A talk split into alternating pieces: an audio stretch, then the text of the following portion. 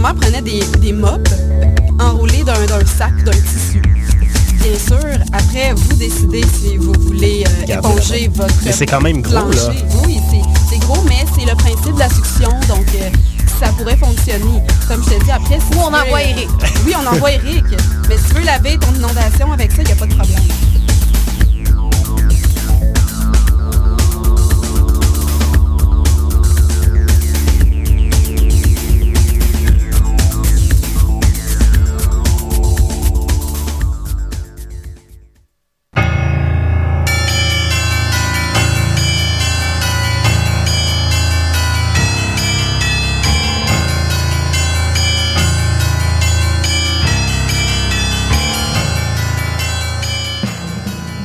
Tome 1, chapitre 2, nous sommes le 28 septembre 2010. Eric et Hélène avec vous pour Mission Encre Noire.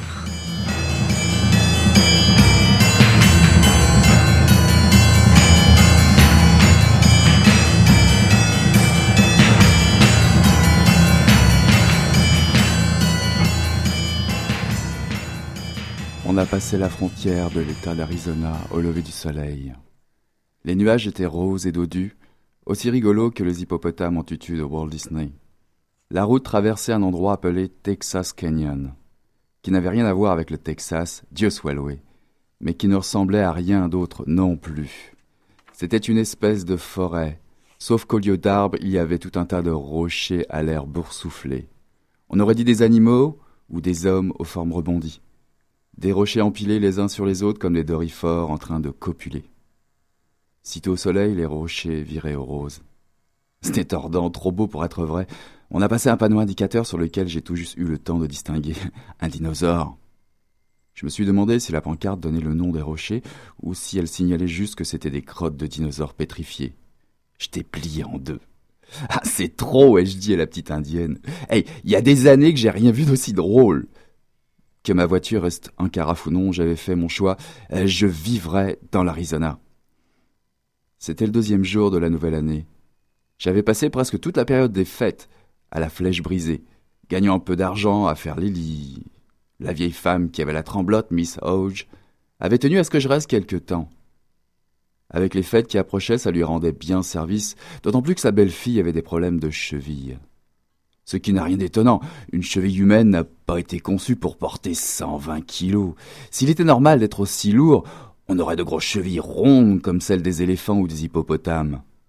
Et en effet, ils ont eu pas mal de passages à Noël, des gens qui ne faisaient que traverser l'Oklahoma, où franchement je n'avais pas l'intention de m'éterniser moi non plus. D'un autre côté, j'étais content de pouvoir me faire un peu d'argent avant de reprendre le volant. La motivation secrète de Miss Hodge, je pense, était l'enfant, dont elle s'est occupée une grande partie du temps. Elle ne cachait pas son désir le plus cher d'être grand-mère. Dès que la grosse Irène prenait le bébé, ce qui n'est pas très fréquent, Miss Hodge déclarait Irène, ça te va à ravir. Comme si vous deviez faire un enfant parce que ça vous va bien. Alors, on vient d'entendre un extrait de L'arbre aux haricots, le livre vedette de la semaine, et c'est un livre de Barbara Kingsolver qui est aux éditions Rivage, qui est sorti en poche aux, éditions Rivage en 1997. C'est une, une auteure américaine. Alors peut-être que Eric, tu peux nous en dire un peu plus. En tout cas, l'extrait marque déjà euh, bien. C'est un livre euh, sur la route finalement.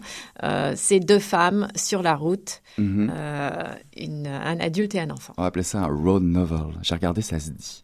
Effectivement, c'est euh, c'est l'histoire de, de, de Missy ou, ou Taylor, comme on- elle choisira de se faire appeler un, un petit peu plus tard dans le roman, euh, à peu près euh, un tiers de la lecture. Euh, écoute, c'est une, femme qui veut pas connaître le destin des nombreuses jeunes mères de famille euh, dans le Kentucky. Euh, elle veut pas de grossesse, surtout ni approcher les hommes d'ailleurs, ni approcher de trop près les pneus, des objets qui, euh, des objets de sa plus grande méfiance finalement, depuis qu'un de ses voisins s'est fait projeter à quelques mètres de haut par l'explosion d'un pneu de tracteur, figure-toi. Elle s'achète donc euh, une vieille coccinelle et puis euh, elle part en direction de l'ouest. Elle change de nom en chemin, elle s'appelle donc euh, Taylor et, et figure-toi que elle s'appelle Taylor juste parce qu'un jour elle tombe en panne dans une ville qui s'appelle Taylorville, ça s'invente pas. Donc c'est sur une, aire de, stationnement qu'elle se verra confier de force une petite Cherokee, une petite indienne, prostrée. On lui la remettra. Elle a été certainement abusée, battue, mais on va pas, je vais pas vous, vous révéler le pitch évidemment, mais en tout cas, on se demande bien ce qui se passe à ce moment-là. Euh, cette jeune, cette jeune petite indienne portera d'ailleurs le nom de Turtle, provisoirement, Turtle, comme il est dit dans le roman, c'est celle qui, euh, celle qui quand elle vous mord ne vous lâche plus. Alors évidemment, Taylor va, va démarrer euh, une vie, une vie libre. Euh, Turtle à sa suite, elle découvrira la route de l'Amérique contemporaine avec cette petite fille. Elle ira de chambre d'hôtel en garderie de supermarché, de job d'appoint, et puis elle découvrira même le beurre de cacahuète, c'est pour dire ainsi qu'effectivement ben, l'amitié avec Louane, Matty, euh, la fameuse vendeuse de pneus. Et oui, euh, toute une histoire euh, assez drôle autour de ça. Puis effectivement, ça serait pas un road novel s'il n'y avait pas l'amour, l'amour, l'amour impossible euh, sous le personnage d'Esteban, le réfugié guatémaltèque. Donc c'est une histoire au pays des pauvres, des déshérités, des réfugiés politiques, des Indiens persécutés, non dénués d'humour, c'est peut-être même un des grands attraits du livre, mais plein d'humanité et d'espoir où l'on s'attache à la société américaine malgré ses travers. Oui, alors moi j'ai trouvé effectivement, enfin pour moi ce livre c'est avant tout euh, une espèce de saga, mhm. effectivement sur la route, une grande saga féministe avec trois générations de femmes. Alors c'est assez euh, effleuré au début, mais il y a Alice, la mère euh, de, Taylor. Il y a Taylor, euh, donc sa fille, le personnage principal, et puis l'enfant adopté Turtle, cette petite amérindienne. Et donc c'est une espèce de portrait de famille comme ça, des beaux portraits de femmes. les rapports aux hommes, bon, tu dis qu'il y a l'amour, mais c'est quand même assez effleuré, puis ça arrive assez tard dans le, dans le roman. les rencontres sur la route sont d'ailleurs essentiellement des femmes, un peu comme si c'était elles qui tenaient finalement la, et qui faisaient l'Amérique. Moi, je trouve qu'il y a ça qui ressort un peu dans ce livre. C'est les bah, femmes qui euh, finalement. Euh... Oui, c'est un peu l'originalité du roman, c'est un, un, un, road novel euh, avec beaucoup de femmes, sans forcément avoir un point de vue féministe. Mais c'est elles qui hein, tiennent les hôtels, c'est elles qui tiennent les garages, c'est elles qui euh, tiennent la société et qui essayent de briques et de broc de faire que, que ça marche plus ou moins. Ce qui, ce qui amène beaucoup d'énergie, beaucoup de, d'humour dans les dialogues d'ailleurs entre, entre ces femmes, beaucoup de, de situations incongrues. Tout à fait, il y a beaucoup. Et euh, moi, ce que j'ai beaucoup aimé, en fait, dès le début, je pense que c'est ça qui m'a accroché au bouquin, c'est que c'est en tout cas, euh, Taylor et sa mère, c'est une famille monoparentale, finalement. Elle a été élevée seule par sa mère où les liens sont beaux et pas spécialement dysfonctionnels, en tout cas, où on se transmet des valeurs, il y a de l'amour, une forme d'équilibre dans une société qui, elle, n'est pas forcément équilibrée d'ailleurs, pas nécessairement. En tout cas, ça change un peu d'avoir une famille monoparentale euh, positive, entre guillemets. Ça parle, comme tu le disais, de l'Amérique populaire reculée, de la classe moyenne, euh, c'est pas l'Amérique des grandes villes, hein, c'est l'Amérique des grands espaces. Ça mais, peut... mais ça, ouais, c'est ça. Ça reste quand même l'Amérique des grands espaces. Donc, quand même des, des, descriptions de paysages sauvages incroyables. Euh, ça peut être un peu cliché de ce côté-là. C'est un peu cliché, mais euh, ça respire. C'est un bouquin qui respire dans tous les sens, même à travers les personnages. Ça, les, les, dialogues sont fluides, etc. Et c'est un, un, livre qui est vraiment très, très, très, très, très drôle, très fréquentable.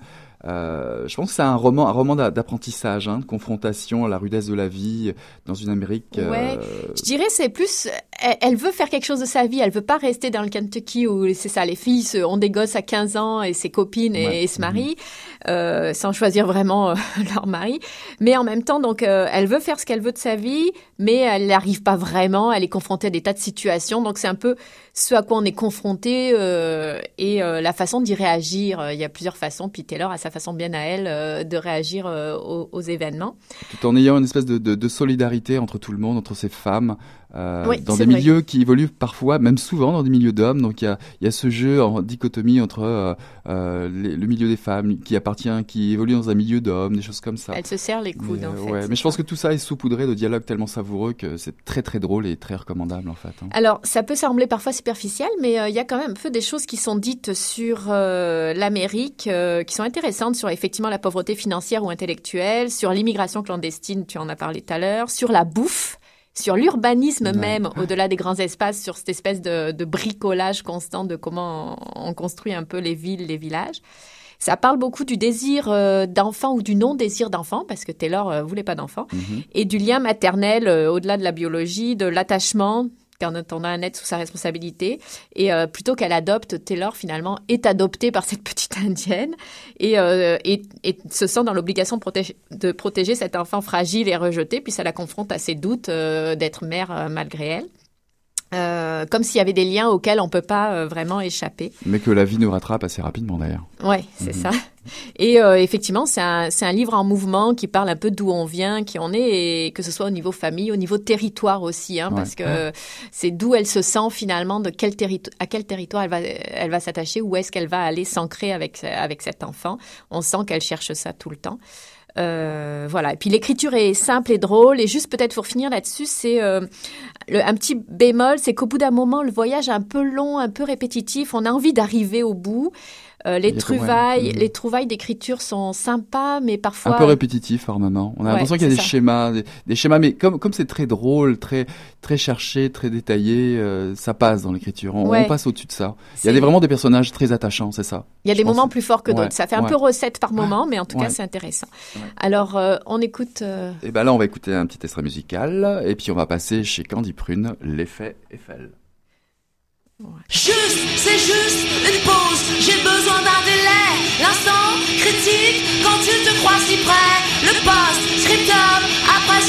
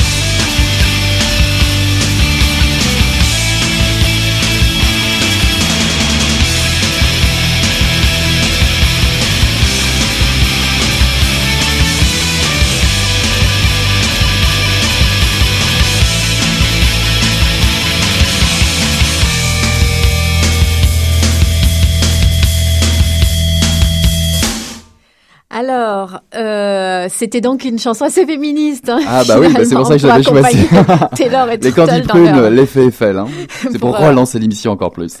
Pour euh, accompagner Taylor et Turtle dans leur euh, dans leur vadrouille finalement. Alors péripétie. Alors dis-nous un peu peut-être à quelles autres œuvres ça t'a fait penser, que ce soit peut-être les écrivains, les films, je crois que t'en avais pas mal. Ouais, dans cette petite tradition qu'on prend maintenant, cette petite habitude de vous euh, référer à d'autres ouvrages qui, euh, qui tournent autour des thèmes que l'on trouve euh, dans cette histoire de, de King Silver.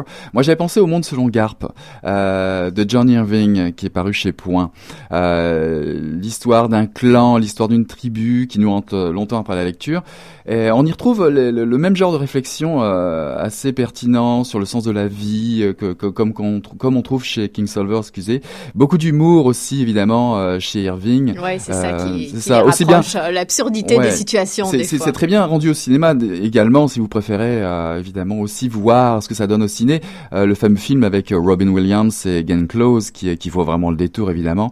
Et vous allez suivre les multiples péripéties de la vie de Garp, le personnage de, de John Ewing, qui euh, lui fait dire que le romancier est un médecin qui ne s'occuperait que des incurables et euh, nous sommes tous des incurables, des choses comme ça. Donc euh, c'est vraiment très proche aussi du monde de King Solver, le monde selon Garp. J'avais pensé aussi à ben, un habitué déjà depuis la première mission, Russell Banks, ah, ah, le livre de la Jamaïque paru chez Actes Sud ou chez 1018 si vous, si vous préférez.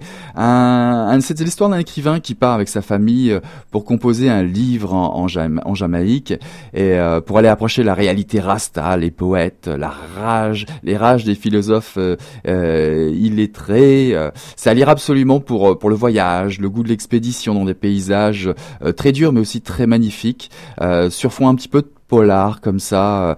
Euh, on voit tout le talent de Banks qui éclate pour faire ressortir euh, sous, l'essence du pays, euh, l'essence, l'essence de la Jamaïque. Donc très recommandé aussi pour le côté découverte d'un territoire. Puis pour finir, bah, on va aller chez les Québécois aussi. Il y a, y a quand même un livre vraiment intéressant dans le côté road novel, la référence, je dirais, Volkswagen Blues de, de Jacques Poulain, Paris, paru chez Actes Sud dans la collection Babel. C'est un roman classique. le road le road novel pour remonter la piste des pionniers à la conquête de l'Ouest dans un combi Volkswagen, rongé par la rouille évidemment. Un, écrivain qui part à la recherche de son frère Théo, un, voyage qui, qui, se, qui part de Gaspé et qui se rend jusqu'à San Francisco. Donc un détour encore dans l'Amérique profonde. Là on retrouve euh, King Solver où on, croise notamment le grand Jack, le grand Jack Kerouac. Donc voilà trois petites euh, trois petites références littéraires. Au niveau cinéma, j'avais pensé à euh, Thelma et Louise, hein, le classique de Ridley Scott. On va pas trop le, le, le, le détailler. Hein, vous l'avez certainement soit déjà vu une fois, vous avez peut-être envie de le revoir avec Suzanne Sarandon, Jenna Davis et Harvey Keitel évidemment.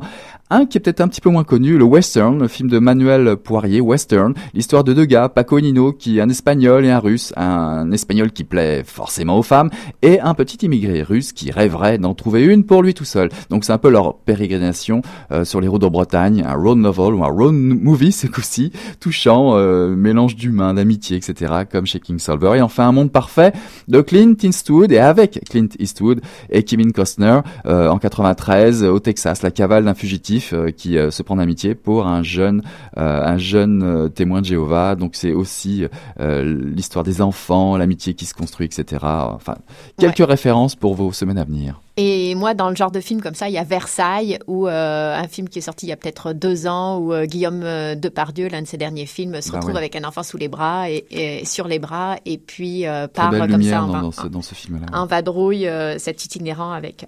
Alors moi, je voudrais parler très vite, deux secondes, de la suite de l'arbre au haricot, parce qu'il y a une suite en fait. Donc Barbara Kingsolver a écrit Les cochons au paradis qui est toujours chez Rivage et qui est paru en 98 en poche. C'est, euh, on suit en parallèle l'histoire de la mer. Euh, j'ai eu de nouveau un petit peu de mal à entrer dans le livre, même si j'étais assez contente de retrouver et de connaître la suite des aventures de Taylor et Turtle et qu'on veut, on veut vraiment savoir euh, ce qui leur arrive. Et là, on boucle la boucle. Il y a beaucoup plus d'hommes dans ce deuxième livre, qui était très absent du premier tome. Il y a notamment deux beaux portraits, un Amérindien et un amoureux, parce que au début du, de, du hein. deuxième tome, tome 2 euh, donc euh, de cette de cette saga euh, Taylor a, un amoureux. Mais c'est pas si facile que ça. C'est jamais facile. Les relations de l'Amérique à ses Indiens et la place qu'on leur réserve ou qu'ils prennent comment ils vivent etc est beaucoup plus approfondie.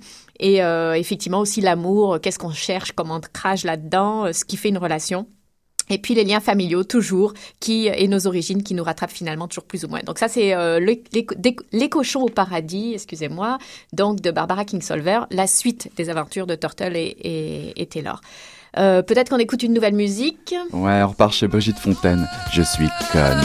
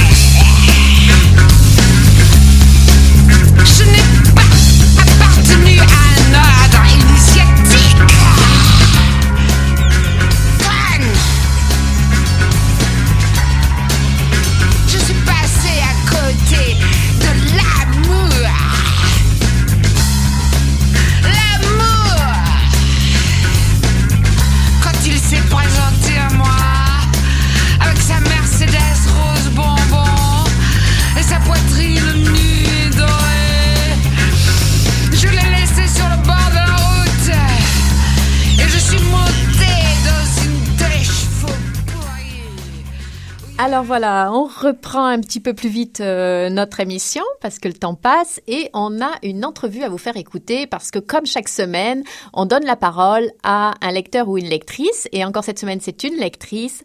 Il s'agit de Myriam. Alors le son est un peu fort et parce que euh, on l'a enregistré samedi soir et euh, donc voilà, c'était c'est Myriam qui nous parle de ses lectures et de ses pratiques de lecture. Alors bonjour Myriam. Euh, donc euh, on est au Dieu du ciel. Euh, c'est ta fête aujourd'hui. Et eh oui. Et je suis super contente de faire une entrevue de toi. quels sont, quel est le livre que tu dévores en ce moment? En fait, c'est un grand classique, je dirais. Il n'y a rien d'exceptionnel, mais c'est une série que j'ai dévorée depuis, je crois, le secondaire. Donc ça fait assez longtemps, mais je suis rendue à la fin maintenant. C'est Le Chardon, le Tartan de Diana Gableton. Mais là maintenant, je suis rendue au dernier chapitre là, euh, et euh, j'espère qu'elle va en écrire encore. Je, je, voudrais jamais que ça finisse. Alors, où est-ce que tu l'as trouvé ce bouquin en fait? Comment tu es tombée dessus ou cette série en fait? Euh, Ça m'a été recommandé par une de mes amies qui était une fervente amateur, je dirais, de la, de la culture écossaise. Et euh, j'ai toujours aimé les romans historiques euh, parce qu'en fait, tu lis à propos d'une histoire qui est vraiment intéressante, mais euh, qui est un peu qui relève de la fiction, mais en même temps, tu apprends après une, apprends, une culture qui est très différente. Et moi, je n'ai jamais été en Écosse, donc j'ai toujours adoré lire à propos de, de ça. Et si tu avais un, dire, un truc à dire à l'auteur, qu'est-ce que ce serait après tous ces livres? Tu en as lu combien déjà? Oh mon Dieu Parce que là, avec les formats de poche, je pense que c'est rendu au 13e. Mais euh, j'en ai, lu, j'en ai eu beaucoup, j'en ai relu également. Ah, parce qu'au au, travers des années, des fois, tu oublies des détails et euh, tu ne tannes pas. Euh, ce que je dirais à l'auteur que j'aime beaucoup, J'aimerais, j'aimerais connaître où qu'elle trouve toutes ces références. Elle parle beaucoup de plantes médicinales et comment euh, il utilisait les plantes dans l'ancien temps. Ça, j'aimerais vraiment y poser plus de questions pour apprendre, parce que c'est, c'est un sujet qui m'intéresse beaucoup. Euh, donc, et j'espère aussi qu'elle va continuer à en écrire des, des livres. Et si, est-ce que tu as un endroit préféré pour lire à Montréal? Euh, je suis plus une fervente de n'importe quel café qui, qui, a de la bonne musique euh, douce ou relax, jazz ou euh, de la musique qui, qui, qui pas l'oreille, en fait. Là. Et quand tu as une bonne atmosphère, tu peux vraiment lire n'importe où. Mais ça, j'aime bien ça. Les cafés, ça, ça, me branche. Est-ce que tu as un moment préféré pour lire? Je dirais l'après-midi. Euh, quand, quand j'ai, si j'ai pas, par exemple, du travail ou si j'ai pas de cours, euh, c'est ça que j'aime. Est-ce que tu t'es déjà caché pour lire? Caché? Non, je pense pas. Non, c'est plus quelque chose que j'aime faire. En, fait, soit ou qu'il y a beaucoup de monde, qu'il y a beaucoup d'atmosphère, ou bien juste dans mon livre, peut-être c'est la seule place où je me suis cachée avant d'aller euh, me coucher. Est-ce qu'un livre, ça se, dit, ça se lit à deux ou en égoïste? Ah, en égoïste. Tu dois avoir ta propre histoire. Moi, je pense que euh, tu peux pas, peux pas vraiment euh, partager même la, vision que tu as d'un livre. Faut que tu la fasses par toi-même. Est-ce que tu abîmes les livres? Est-ce que tu les maganes ou est-ce que tu, les, euh, tu en prends soin religieusement? Non, en fait, je, je magane beaucoup, mais parce que je les amène partout. Donc, euh, ils passent avec moi dans mon sac à dos. Euh, je, tourne les coins des, pages pour me rappeler à quelle page que je suis rendue. Je ne sais jamais de signet. Donc, oui, ils sont maganés. Des fois, je, je vais lire et je vais manger. Donc, on va avoir des graines, des miettes de pain dans le livre. Donc, oui, ils sont un peu maganés, mais c'est pas grave. Est-ce que tu as un titre de livre ou, un auteur qui t'a particulièrement marqué, au-delà de celui dont tu viens de parler? Oui, euh, Jacques Kerouac, c'est probablement un de mes auteurs préférés euh, euh, pour ce qui est de toute la génération Beat et On the Road et toute, la, son, son, histoire avec la, ça, la, génération Beat, ça j'ai vraiment toujours aimé ça.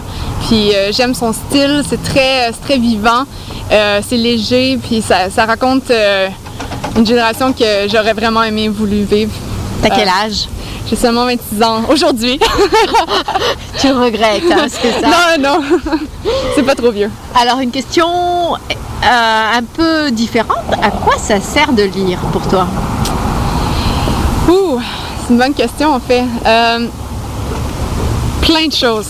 Juste l'évasion, euh, vraiment essayer de, sortir de la vie courante, aussi apprendre des différentes choses. Ça peut être des, livres de développement ou juste euh, l'histoire. Euh, moi, je pense que c'est plus un, moyen de, d'utiliser l'autre, l'autre partie du cerveau que tu n'utilises pas quand tu utilises un ordinateur puis les textes cellulaires. C'est vraiment une partie qu'on n'utilise pas assez, je crois. Donc, juste relaxer. Combien de jours peux-tu passer sans lire? Pas beaucoup. Des occasions spéciales, mais quand on est vraiment occupé avec le travail, des fois, quand tu es trop fatigué, on lit pas, mais je ne voudrais pas plus que deux ou trois. Donc, et est-ce que, est que tu pars en vacances? Et est-ce que tu mets des livres dans ta valise? Toujours, oui, toujours. C'est pour ça qu'ils sont bien maganés aussi, même si c'est juste euh, une randonnée ou euh, des, petites vacances, des longues vacances, il y a tout le temps un livre qui, qui se promène avec moi. Ça, c'est ça. Bon, ben ok, merci et encore bonne fête. Ça fait plaisir, merci. Alors voilà, c'était Myriam devant le Dieu du ciel samedi dernier. On entendait un peu le bruit des voitures. Il y avait du monde, hein T'étais pas toute seule.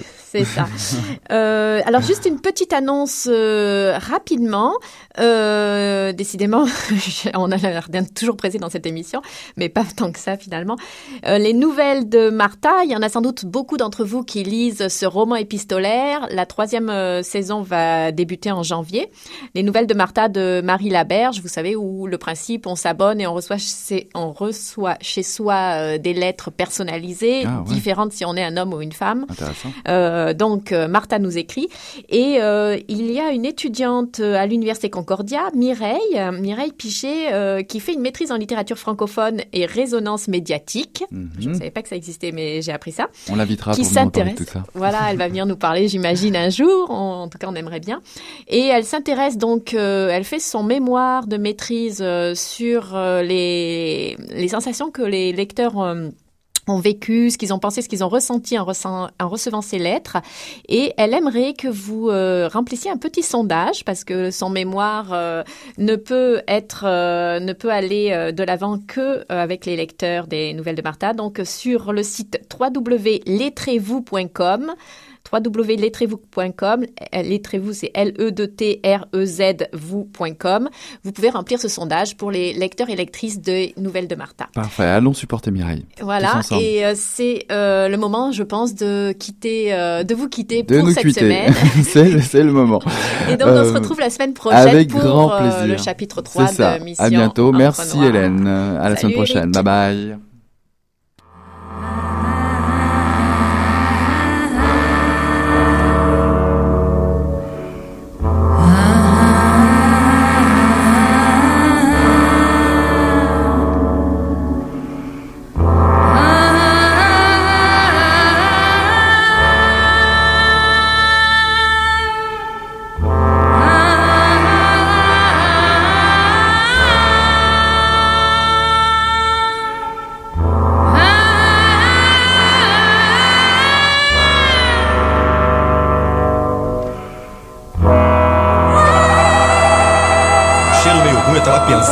Coisa e fedeu as coisas.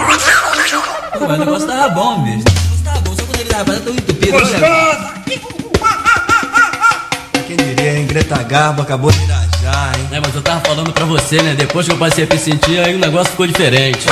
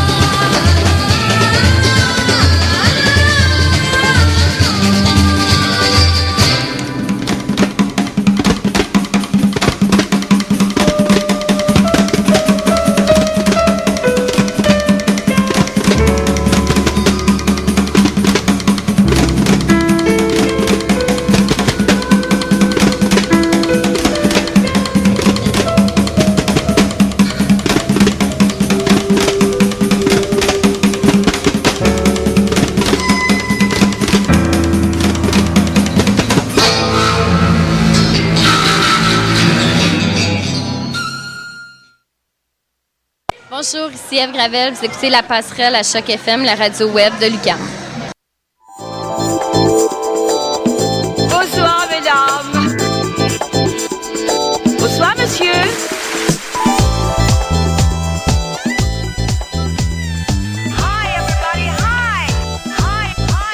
Bonsoir et bienvenue à La Passerelle.